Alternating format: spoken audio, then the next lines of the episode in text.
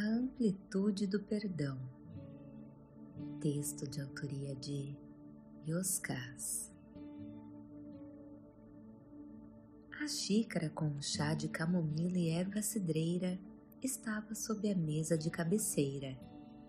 Eu me preparava para iniciar a meditação, como faço quase todas as noites antes de dormir, quando ouço batidas na porta do meu quarto no mosteiro. Era Bela, uma das monjas da ordem. Estava mal, muito mal. As suas feições a denunciavam Havia pouco mais de dois anos, ela havia passado por um divórcio doloroso. Traição era a palavra usada por Bela para sintetizar a separação. No último período de estudos, ela chegara destruída emocionalmente.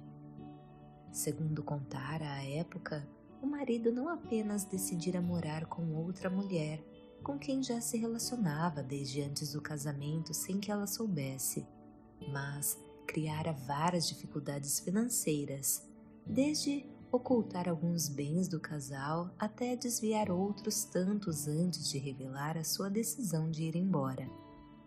Como sempre confiara nele, nunca desconfiou que algo semelhante pudesse acontecer.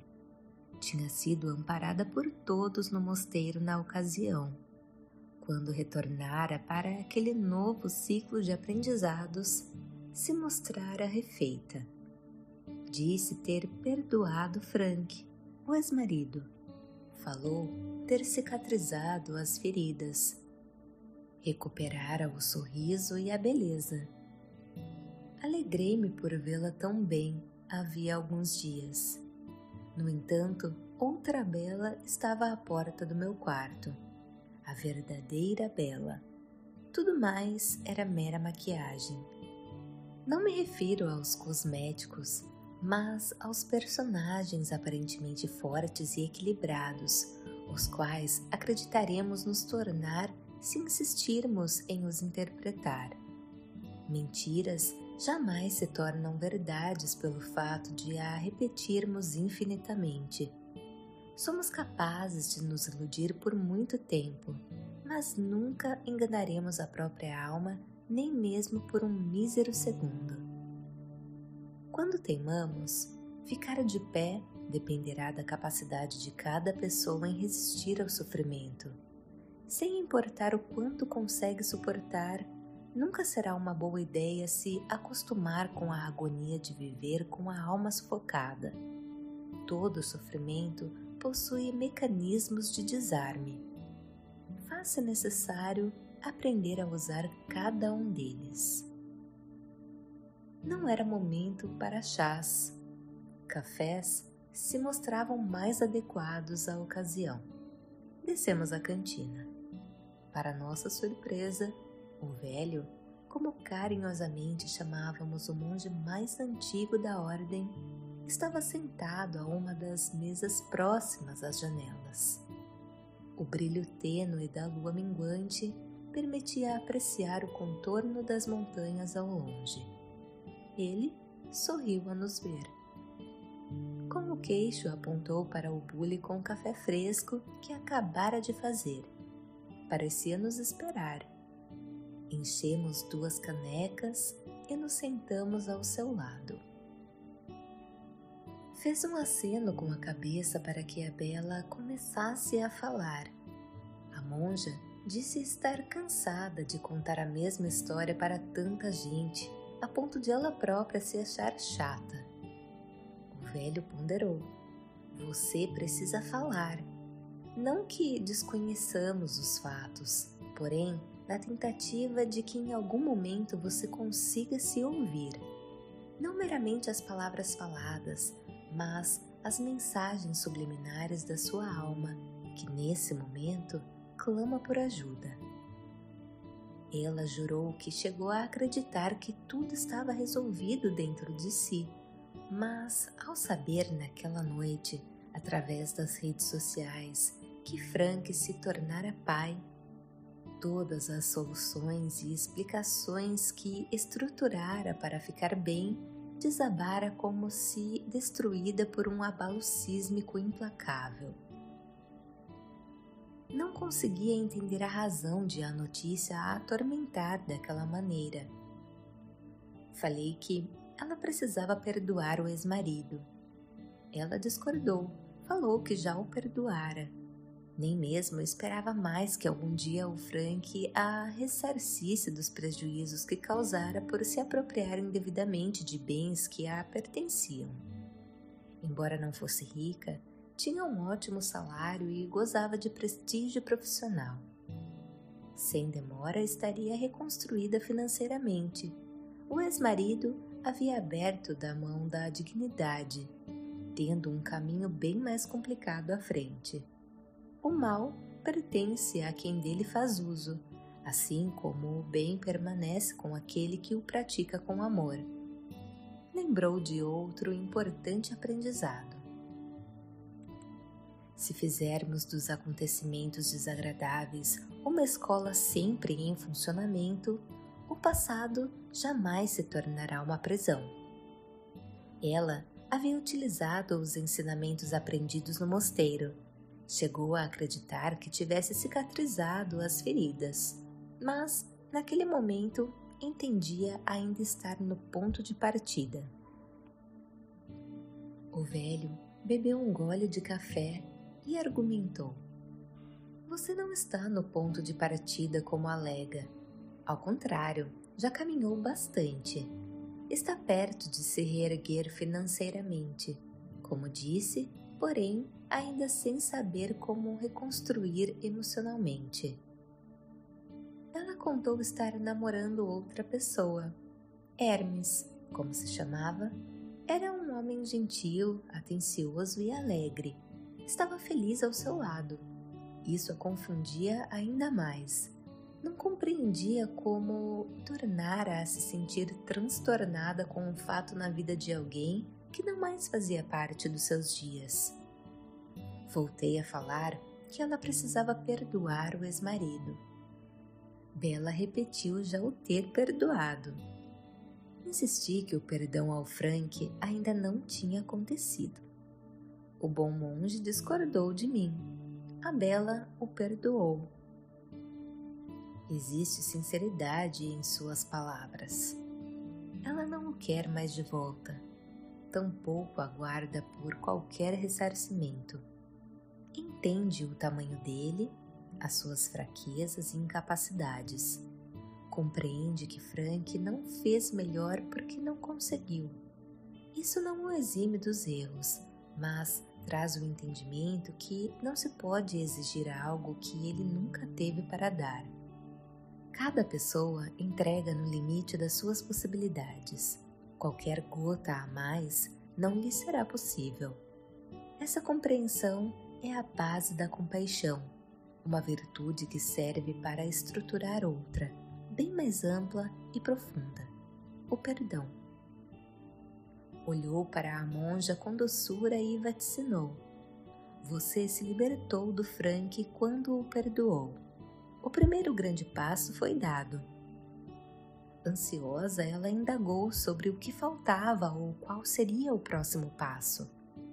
Libertar-se de si mesmo. Bela disse não compreender. E o velho explicou: Você já o perdoou, mas ainda se culpa por ter confiado em quem não a merecia, por ter se negado ou não ter conseguido ver que ele a enganava. Desde o início, todos os sinais estavam lá. Saber disso causa esse sofrimento.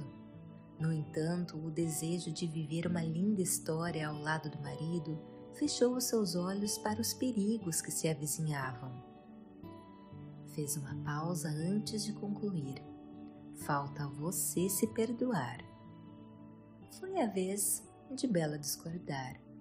Não tinha feito qualquer mal ao Frank Logo, não havia o que perdoar em si mesma. O bom monge a corrigiu. Perdoar-se, ao contrário do que parece, nem sempre é a conquista mais fácil nem a mais simples, principalmente quando não fomos nós que causamos danos aos outros. O velho prosseguiu. O Frank é assunto superado. Concordamos que ninguém escapa das leis maiores, entre elas a inexorabilidade das consequências cujas causas cada um atrai para si. Sem exceção, em algum momento, todas as pessoas terão de lidar com os seus próprios feitos. Nenhum lamento é cabível, tampouco a você, Bela. Desconfortável, a monja se remexeu na cadeira. O bom monge continuou. Se toda dificuldade é uma oportunidade evolutiva, se faz necessário extrair o aprendizado oferecido por cada experiência. Bebeu mais um gole de café e pontuou. O movimento primordial foi realizado. Você consolidou a perda rapidamente, ou seja, aceitou o fim do matrimônio, dissolveu os danos afetivos já se relaciona com Hermes, assim como absorveu os prejuízos patrimoniais. Quanto mais tempo demoramos para realizar a perda, mais esgarçamos o sofrimento. Embora tenha sofrido perdas, manteve intacta a sua luz ao se negar a revidar com atitudes do mesmo quilate, não se deixando arrastar pela escuridão dos atos de Frank. Em outras palavras, ofereceu a outra face percebe-se um adiantado estágio de desenvolvimento pessoal. Para que a maturidade se complete, se faz necessário entender o motivo pelo qual um acontecimento na vida de quem nada mais representa causou tanto estrago a ponto de parecer que nenhum avanço foi conquistado. Bela passou as mãos pelos lindos e longos cabelos castanhos demonstrando traços de aflição por ainda não entender onde o raciocínio do velho a levaria. Tanto eu como ela argumentamos que o ex-marido nos parecia ser o cerne da questão. O bom monge maneou a cabeça e explicou: Ninguém é um problema na vida de ninguém. Cada qual é a fonte das próprias dificuldades. Logo, responsável pelo céu ou inferno em que vive. Essa verdade simples oferece algo de maravilhoso ao recolocar nas mãos de cada pessoa o poder de solucionar a própria vida. Constrangida, ela contou que soubera que a empresa de Frank enfrentava muitas dificuldades. Nos últimos meses, apresentara grandes prejuízos confessou ter sentido um pouquinho de prazer com a notícia. Em parte, se sentia vingada. De outra parte, admitiu se sentir envergonhada com os próprios sentimentos. O velho a corrigiu. Embora a vingança se manifeste não apenas em atos, mas também em desejos, que você sentiu pode ter outro significado. Em seguida explicou. A compaixão, a virtude de compreender amorosamente as dificuldades alheias, ou mesmo o perdão, não nos exime do sentimento de justiça, a atuação cósmica equilibrada de todas as relações. As experiências vivenciadas são excelentes métodos utilizados pela vida para moldar o caráter e expandir o amor em todas as pessoas. Desejar que o malfeitor seja feliz com o produto do furto funcionaria como a validação do mal e um estímulo à desonestidade, um absurdo contrassenso em total desacordo com os ditames da luz, uma falta de respeito consigo mesmo e uma tremenda ingenuidade. Arqueou as sobrancelhas e alertou: devemos agir sempre com pureza jamais com ingenuidade. Ela quis saber qual era a diferença.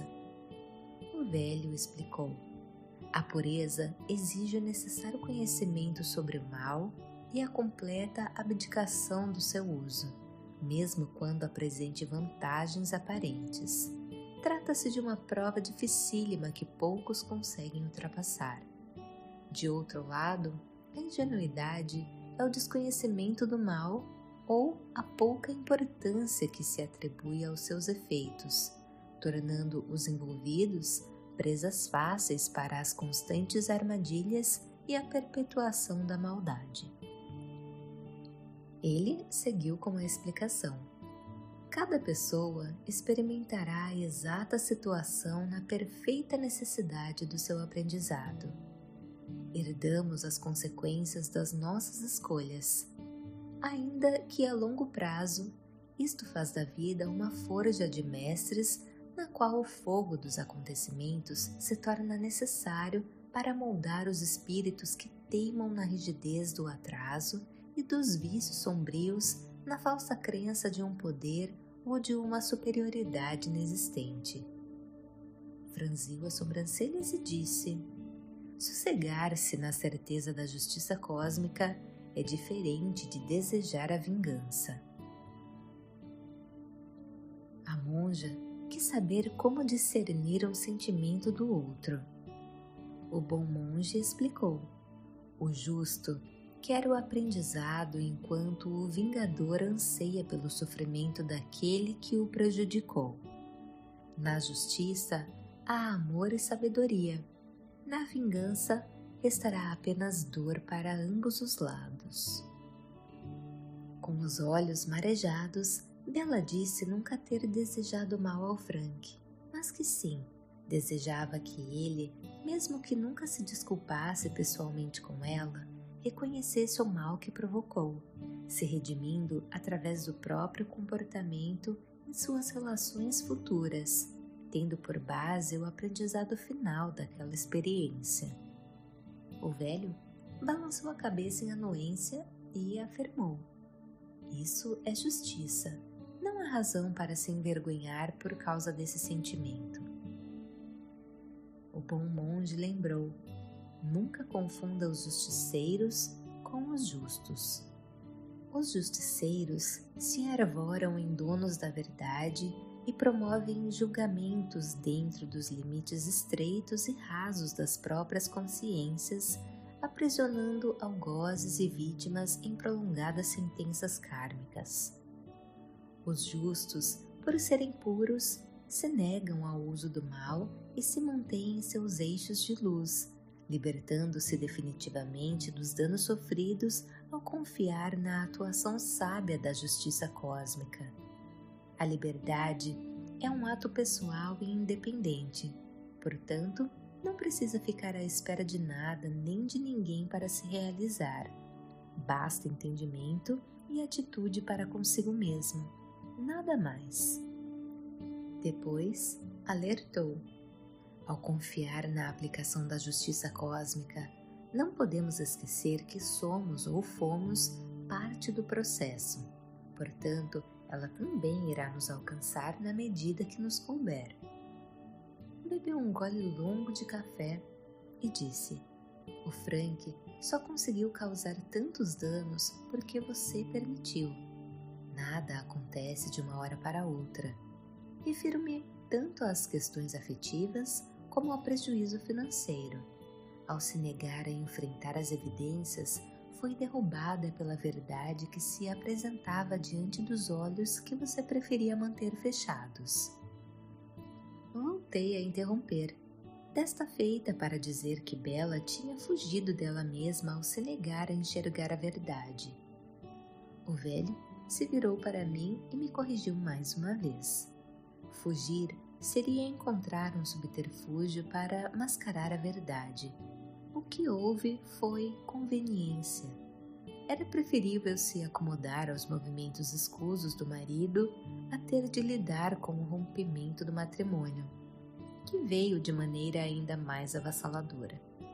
A vida não deixa ninguém se sentir confortável no lugar errado.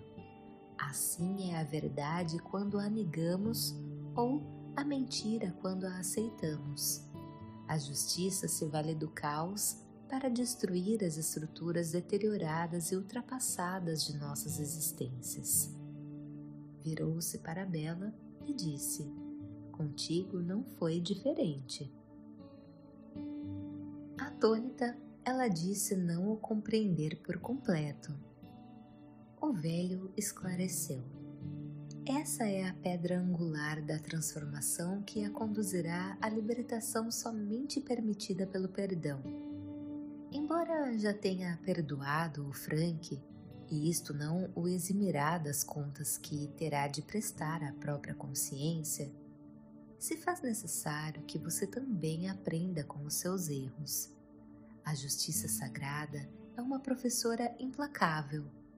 Enquanto recusar o aprendizado oferecido nessa experiência, você jamais conseguirá se perdoar e, pior, se manterá atrelada aos acontecimentos da vida do Frank.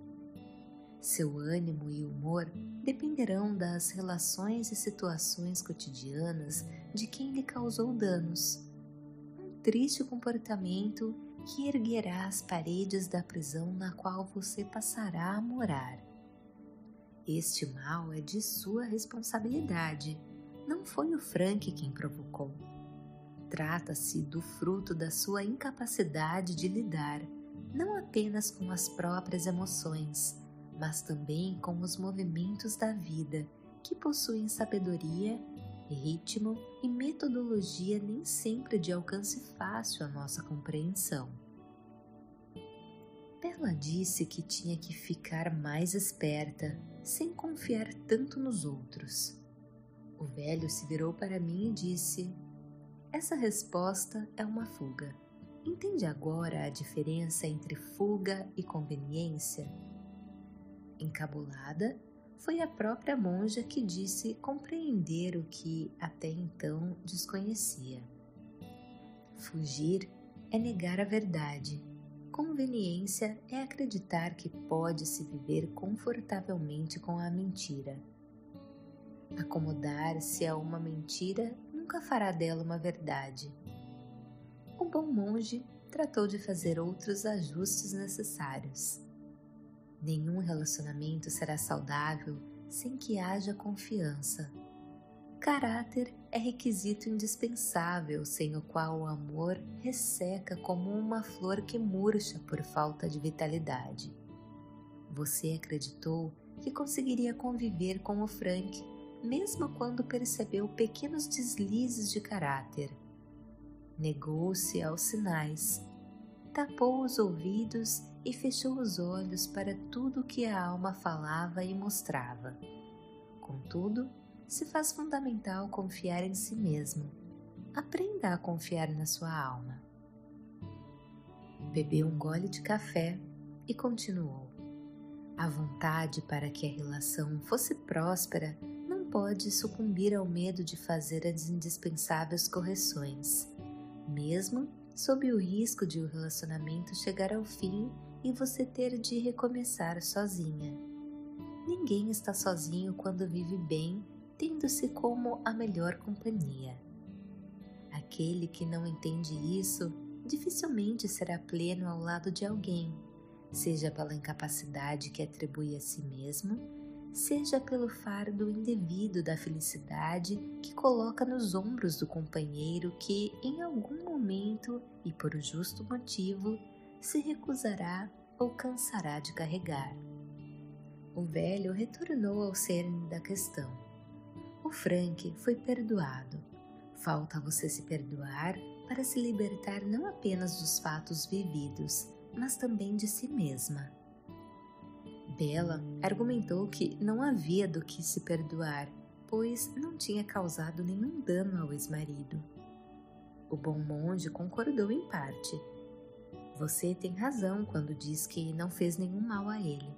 Contudo, se pune por ter se deixado enganar quando havia todos os elementos necessários para impedir os prejuízos afetivos e financeiros que sofreu. Você não se perdoa por isso. Entenda que não existe erro em confiar nas pessoas. O erro consiste em não se fazer merecedor dessa confiança. Uma dívida existencial cabível ao Frank não a você. Tenha cuidado para não inverter a polaridade das partes envolvidas no processo.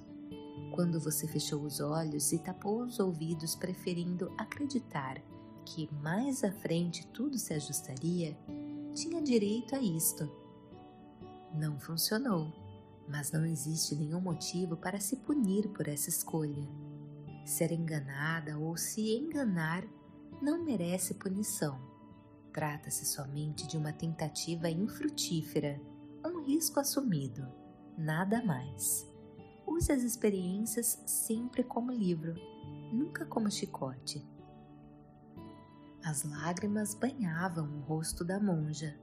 Ela contou que sofrera muito em relacionamentos anteriores ao Frank. Como não queria mais lidar com separações e recomeços, decidira que não negaria esforços para que permanecessem juntos, apesar dos equívocos e dificuldades, e sem importar o custo. As suas amigas estavam casadas, tinham se tornado mães e apenas ela parecia viver relações erráticas. O velho a lembrou: casamentos podem nos levar tanto ao céu como ao inferno, a depender de diversos fatores. Assim como viver sozinho não caracteriza uma existência triste ou de abandono, tampouco será a garantia de dias alegres. Padrões e condicionamentos sociais constroem preconceitos perigosos por restringir todas as possibilidades, reduzindo escolhas e afunilando a felicidade. Somos menos quando poderíamos ser mais. Cada pessoa tem o direito de inventar um modelo singular de ser e de viver de acordo com os seus dons e sonhos. A monja confessou que a notícia do nascimento do filho do Frank a abalara sobremaneira. Sentiu como se ela estivesse sendo punida apesar do mal ter sido praticado por ele. Embora tivesse consolidado a perda, tinha a sensação de que os prejuízos não cessaram. O velho fez nova correção. Não cessaram porque, apesar de consolidar a perda dos atos praticados pelo Frank, ainda não encerrou a punição que impôs a si mesma por ter se enganado. Você insiste em relacionar os fatos posteriores da vida do Frank à sua felicidade. O último elo ainda não se rompeu. Está na hora de colocar o casamento no passado, lugar onde precisava estar guardado desde a separação. Pare de se punir. Embora tenha sido ingênua, você agiu com toda a pureza cabível. Chega de encobrir a própria luz. Você não praticou mal algum a ninguém, nem mesmo a você. Houve apenas uma tentativa frustrada para que as coisas dessem certo. A vida precisa dos riscos para manifestar todas as suas mil possibilidades. Jamais deixe de acreditar Nunca abdique da alegria de encontrar a beleza existente em todas as situações. Não raro, a alegria se esconde por trás do aprendizado. Perdoe-se. Confie. A vida entrega a cada um a sua exata medida. A caixa na qual você se colocou é menor que você. Liberte-se. Bela escondeu o rosto com as mãos por um tempo que não sei precisar. Fiquei apreensivo. Para minha surpresa, do pranto se fez o riso. Ao retirar as mãos, ela estampava um lindo e sincero sorriso. Sim, tudo se tornara claro para a monja naquele momento. O perdão não é estático, ao contrário, possui dinamismo e camadas de amplitude.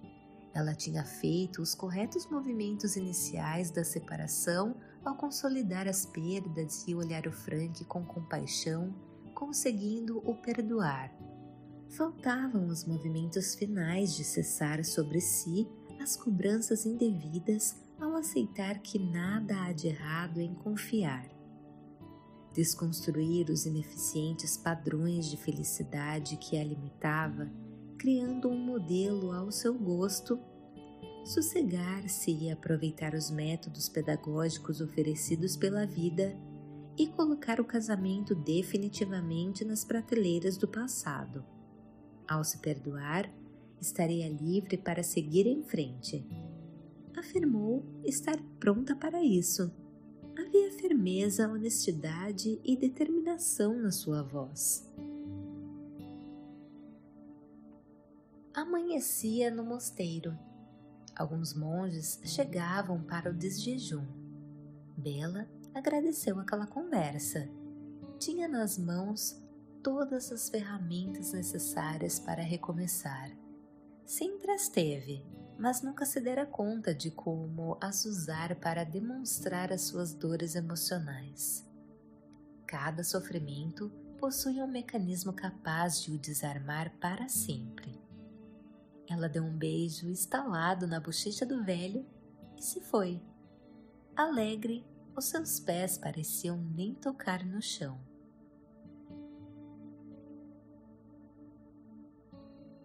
Voz de Paula Pauline